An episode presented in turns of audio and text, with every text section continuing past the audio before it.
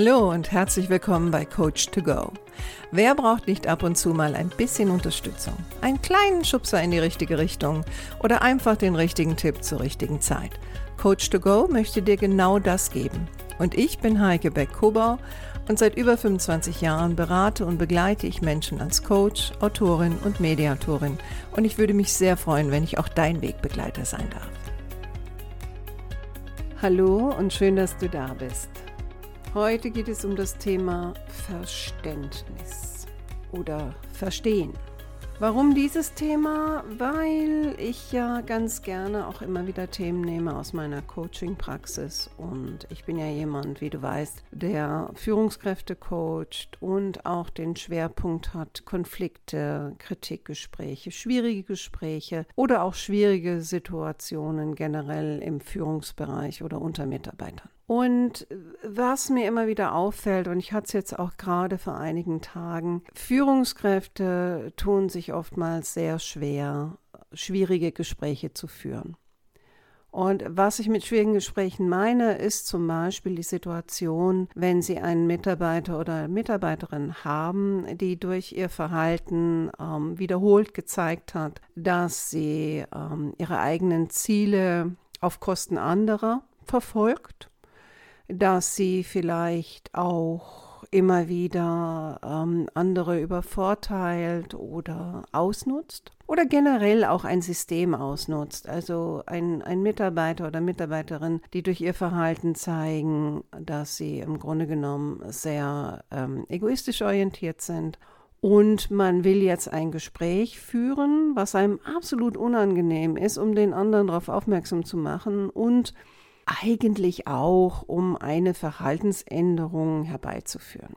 Und oftmals läuft das nach demselben Schema ab. Also jemand bringt das Thema auf und sagt, ja, können wir mal über, ähm, ich habe demnächst ein schwieriges Gespräch und ich habe da einen Mitarbeiter oder eine Mitarbeiterin, mit denen möchte ich mal drüber sprechen, dass sie das und das ähm, Verhalten doch bitte abstellen. So.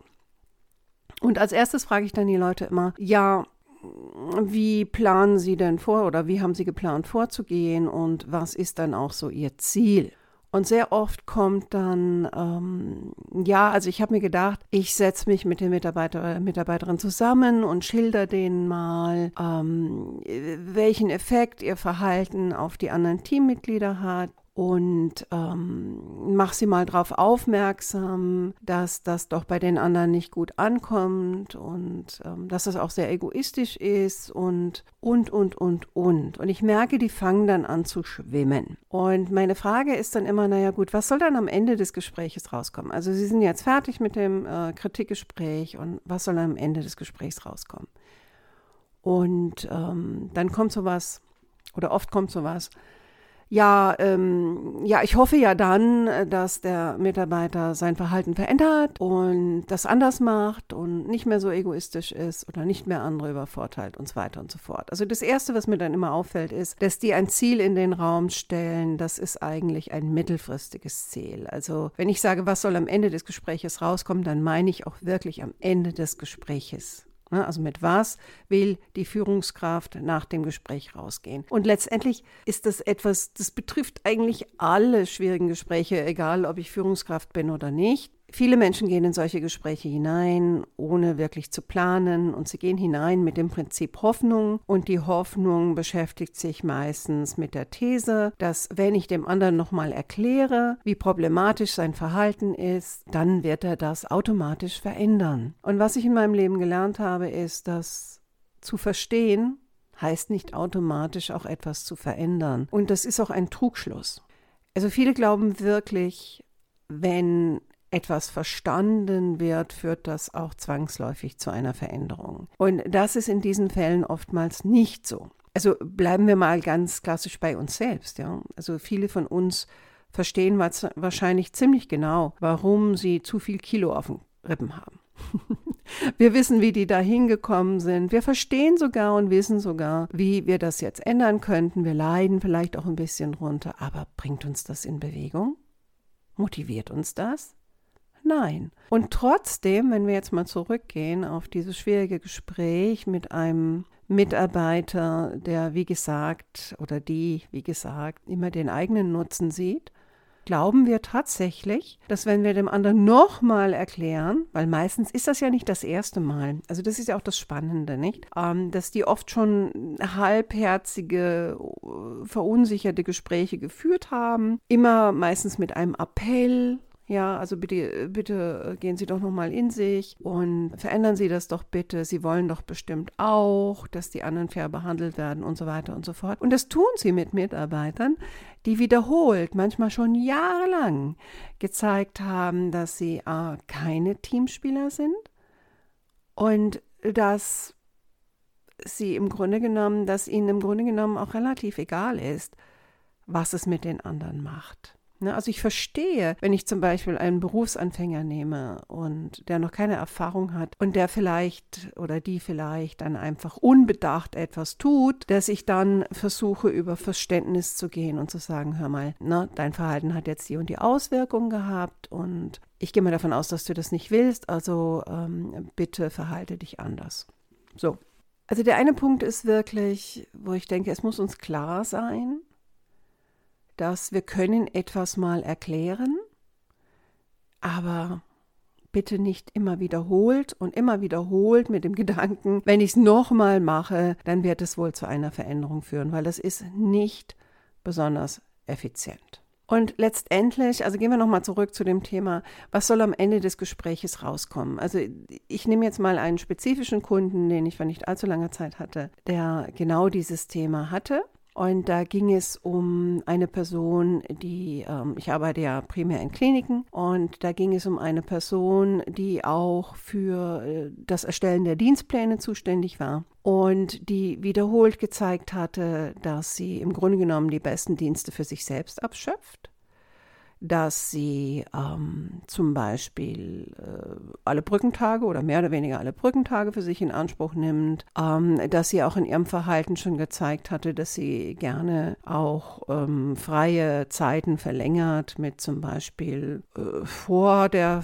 der freien Zeit dann einen Krankheitstag oder zwei zu haben oder danach einen Krankheitstag oder zwei zu haben. Und ich weiß, ähm, in unserem deutschen System sind natürlich äh, Krankenscheine, ich nenne das immer die heilige Kuh, aber alle Führungskräfte, die mir hier zuhören, werden ziemlich genau wissen, dass es auch Mitarbeiter gibt, die diese Krankheitstage ausnutzen, die also nicht wirklich krank sind. Da will natürlich niemand wirklich ran, weil es gibt dann keine festen Beweise. Aber ich kann natürlich über einen gewissen Zeitraum auch ein Muster erkennen. Und besonders, wenn es immer nur so ein, zwei Tage sind und das über ein Jahr gehäuft. Da brauche ich ja noch keinen Krankenschein. Ne? Also da, da erkennt man schon, dass jemand vielleicht da auch unterwegs ist. Und meistens hat sich das ja im Team auch schon rumgesprochen. Ähm, die Leute sind ja auch unzufrieden mit dieser Person und deswegen will ich ja auch gleichzeitig dieses Gespräch führen. Also mein Appell ist einfach, sich zu überlegen, glaubst du wirklich, dass wenn du jetzt zum vierten, fünften, sechsten Mal immer wieder über Verständnis gehst, dass du diesmal ein anderes Ergebnis bekommen wirst.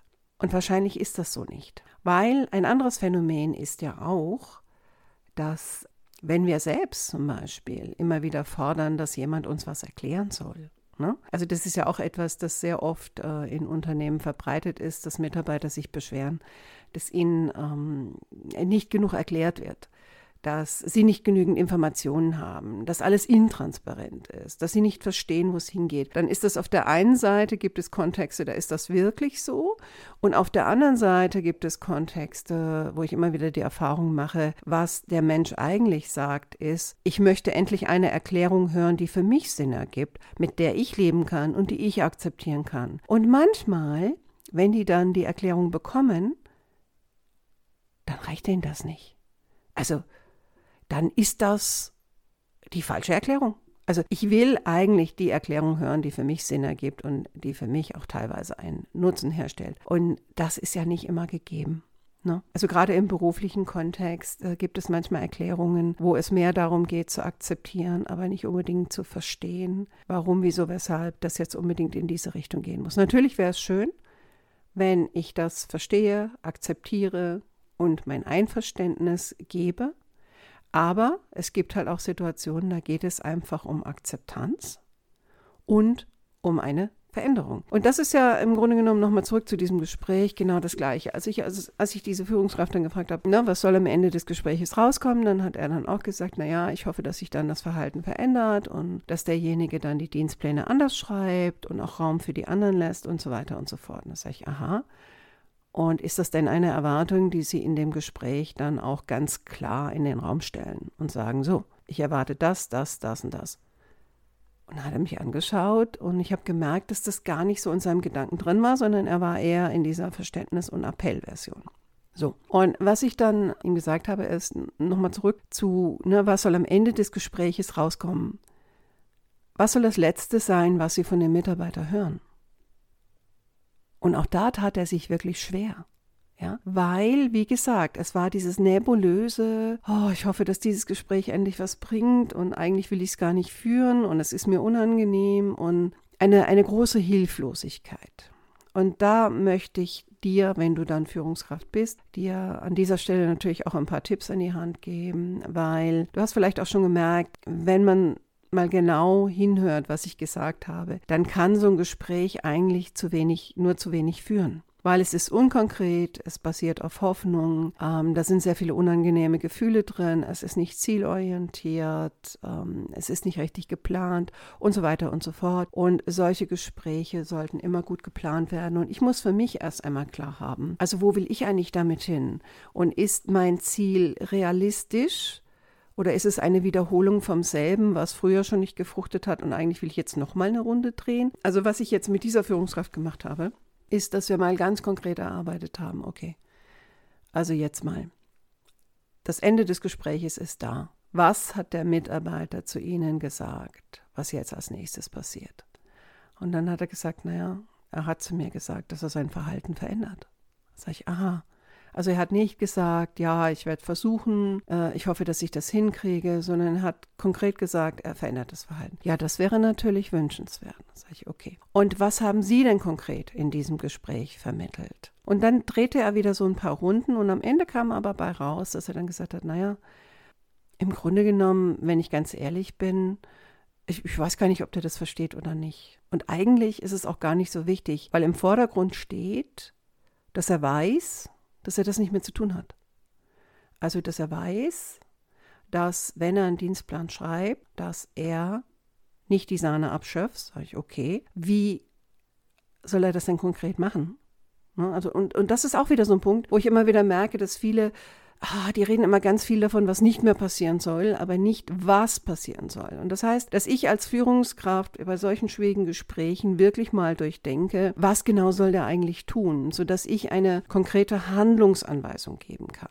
Ne? Und am Ende bedeutete das, dass wir angefangen haben, Zahlen zu sammeln. Also ne, ich nehme jetzt mal das Beispiel, ähm, dass jemand so und so viele Brückentage sich immer nimmt. So. Und dann haben wir ein bisschen drüber diskutiert, ähm, heißt das eigentlich, dass derjenige jetzt sich selbst gar keine mehr nehmen soll oder nur eine gewisse Anzahl und haben uns dann auf eine Anzahl geeinigt. Was natürlich bedeutet hat, dass die Führungskraft gesagt hat, oh, da muss ich jetzt wirklich mal gucken, äh, vielleicht im nächsten Jahr, dass ich mal schaue, wie viele Brückentage sind denn da und dann der Person sage, also Sie nehmen sich maximal so viel. Und der Rest wird verteilt auf die Mitarbeiter. Natürlich sagt sich die Führungskraft dann oder hat auch zu mir gesagt, boah, da kann ich aber selber machen. Da sage ich, ja, aber genau das soll ja nicht passieren, sondern Sie sollen einem Mitarbeiter, der für sich ein System ausgenutzt hat, sollen Sie ganz klare Regeln setzen und Rahmenbedingungen setzen. Und dann muss ich das für, die, für mich selbst auch einmal richtig durchdenken, weil Zahlen, Daten, Fakten sind weitaus messbarer. Als nebulöse machen Sie das nicht mehr oder machen Sie das weniger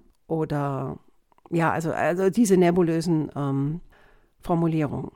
Ne? Und ich muss auch klar haben, was sind denn meine Erwartungen? Also das eine war dann, wie gesagt, dass er sagte, ja, ich möchte, dass er nur so und so viele Tage für sich selbst einteilt. Ich möchte ihm klar sagen, dass ähm, ich einen Blick darauf habe, in den nächsten Monaten, ähm, wie oft ist er vorher krank, nachher krank, wie viele Tage kommen da zusammen. Ich möchte, dass er ganz klar weiß, was meine Erwartungen sind habe ich gesagt, okay, wunderbar. Dann müssen Sie die erstmal klar haben für sich, müssen die formulieren und vielleicht auch zu Papier bringen. ja, um dann nicht den Faden zu verlieren in diesen Gesprächen, weil seien wir mal ehrlich, sie sind unangenehm von der Energie her und da ist es leicht, sich zu verzetteln oder im Kreis zu drehen. Und was dann wichtig ist, ist, dass ich mir den, die Führung nicht aus der Hand nehmen lasse, wenn es um einen Wiederholungstäter geht. Ich nenne das jetzt mal so. Ja? Je klarer ich bin und je genauer ich einen Plan habe, desto mehr werde ich ans Ziel kommen. Und wir haben natürlich auch darüber gesprochen, dass bei so einem Mitarbeiter, der eher seinen eigenen Nutzen immer im Blick hat, dass ich auch darüber nachdenken muss, ähm, wenn derjenige meine Erwartungen nicht erfüllt. Und wir reden hier nicht über unrealistische Erwartungen oder unfaire Erwartungen. Ne? Das ist ja auch so etwas, wo die Leute dann immer wieder anfangen, oh nee, darf ich das überhaupt und so weiter und so fort. Ähm, sondern wir reden hier wirklich über einen Mitarbeiter, der wiederholt gezeigt hat oder die wiederholt gezeigt hat, dass ich meine Funktion oder dass dieser Mitarbeiter seine Funktion ausnutzt, seine Privilegien ausnutzt, ähm, das auf Kosten von anderen macht und ich möchte jetzt eine Verhaltensänderung bewirken. Ich habe gemerkt, dass ähm, ich kann das tausendmal erklären, warum das wichtig ist. Das hat nicht gefruchtet. Also ist jetzt die Zeit zu sagen, klare Rahmenbedingungen, klare Erwartungen, Zielvorgaben, die messbar sind und natürlich auch zu thematisieren, welche Konsequenz hat das, wenn ich für mich merke als Führungskraft, dass der Mitarbeiter sich nicht daran hält? Das ist immer schwierig und das ist sehr individuell. Ja, manchmal heißt das, dass ich einem Mitarbeiter vielleicht etwas wegnehmen muss. Oder manchmal heißt es auch, dass ich dem Mitarbeiter eine Belohnung in Aussicht stelle, wenn er jetzt sein Verhalten verändert. Also auch da muss ich mir Gedanken zu machen. Ähm, die Motivation kommt nicht immer durch das Verständnis, eigentlich selten, sondern Motivation bewegt sich immer oder kommt aus zwei Richtungen oder geht in zwei Richtungen. Und es gibt einmal die Hinzu-Motivation, das heißt, mir wird etwas in Aussicht gestellt, was für mich so attraktiv ist, dass ich Lust habe, dahin zu gehen. Ähm, das ist natürlich toll, wenn ich dem Mitarbeiter sowas anbieten kann. Aber nochmal, wir reden hier bei einem Mitarbeiter, der schon wiederholt gezeigt hat durch sein Verhalten, dass ihm die anderen egal sind, dass er ziemlich egoistisch ist und dass er ein System ausnutzt. Dann muss ich mir natürlich überlegen, will ich den jetzt da auch noch belohnen, wenn er sich an die Regeln hält? Hm, ist die Frage.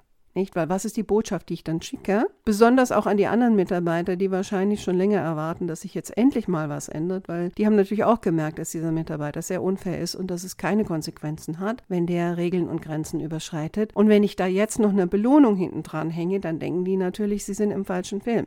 Also vielleicht muss ich dann den anderen Weg wählen, nämlich statt der Hinzu-Motivation eine Weg-von-Motivation zu generieren. Und leider Gottes sind viele Mitarbeiter auch so motivierbar. Das heißt, dass ich dem anderen aufzeige, welche Konsequenzen es hat, wenn er es nicht macht. Und es ist natürlich eine Motivation, also weg von heißt ja, ich will weg von etwas. Und das heißt nicht, dass ich hundertprozentig motiviert bin und dass mir das große Freude macht und, und so weiter und so fort, sondern es heißt einfach nur, dass ich es tue. Und das ist genau der Punkt, über den man sich vielleicht dann auch vorher Gedanken machen sollte. Will ich in so einem Gespräch, was ein schwieriges und kritisches Gespräch ist, habe ich da Ansprüche an den Mitarbeiter, die einfach nicht realistisch sind? Nämlich, äh, das hatte diese, diese Führungskraft am Anfang auch so ein bisschen, ne? Ja, der soll motiviert sein, der soll das einsehen, der soll Verständnis haben, der soll mit Freude für die anderen da sein und so weiter und so fort. Und ich denke dann immer, ja, das klingt toll, aber passt das zu diesem bestimmten Mitarbeiter, der durch sein Verhalten gezeigt hat, hm, bin ich nicht, will ich nicht? Vielleicht ist es einfach ein Mitarbeiter, der einfach mal merken muss, dass es Grenzen gibt im Zusammenspiel mit anderen und dass es auch Grenzen bei seinem Vorgesetzten gibt und Punkt. Und natürlich wird es den einen oder anderen geben, der jetzt aufschreit, weil er sagt, ne, wertschätzende Führung und so weiter und so fort. Ich bin grundsätzlich auch dafür. Aber ich bin auch bekannt dafür zu sagen, es gehören immer zwei dazu. Heißt, belohne die, die es auch wirklich verdienen. Und das meine ich gar nicht böse, sondern ich schaue mir das Verhalten des Mitarbeiters an und dann reagiere ich entsprechend. Und der eine braucht Grenzen und Regeln und Kontrolle und der andere braucht Freiraum und Eigeninitiativ arbeiten zu können und dem kann man auch vertrauen, aber sei mir ganz ehrlich, Vertrauen ist etwas, was man sich verdienen muss.